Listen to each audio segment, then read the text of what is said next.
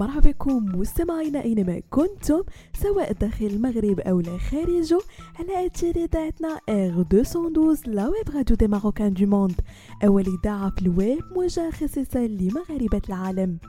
فقرة Hacks Week مستمعينا كنرافقكم في مجموعة من les astuces اللي يقدروا يبدلوا حياتكم اليومية. نخبيها لدوير الزمان مثل شعبي شائع لدينا نحن المغاربة يحث على توفير المال للأيام الصعبة. ولأن سنة 2023 لم تكن هينة جدا لا على مستوى الاقتصاد العالمي وحتى الوطني. فإن الفرد وأسرته يظلان الحلقة الأضعف في هذه المعضلة. ذلك أنهما لم يسلما من وحش غلاء الأسعار في ظل الحفاظ على نفس الراتب.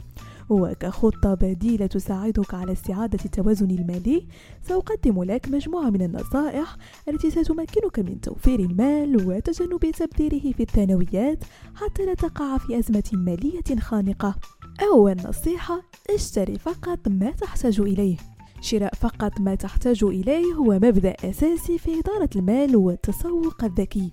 يشير هذا المبدأ إلى أهمية التحكم في الإنفاق وترشيد النفقات عن طريق الشراء الحكيم والمدروس فقط للأشياء التي تكون حقا ضرورية ومفيدة لك.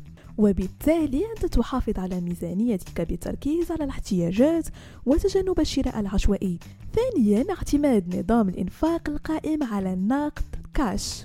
بدلا من شراء المستلزمات عن طريق بطاقة الائتمان جرب أن تكون مجمل معاملاتك المالية نقدية لما لها من مزايا مثل القدرة على تصور الإنفاق الخاص بك لأنه من الصعب أحيانا معرفة ما يخرج من حسابك عندما تقوم فقط بتمرير بطاقة الخصم في كل مرة تقوم فيها بإجراء عملية شراء.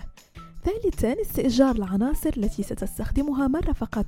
ممكن أن يكون استئجار العناصر المستعملة التي ستستخدمها مرة واحدة فقط طريقة ذكية لتوفير المال. على سبيل المثال بدلا من شراء بدلة رسمية سترتديها مرة واحدة في حفل زفاف يمكنك استئجارها من متجر وإعادتها بسعر أقل بكثير في حالة اشتريت الزي بالكامل. وأخيرا مستمعين ترشيد نفقات الطاقة والكهرباء.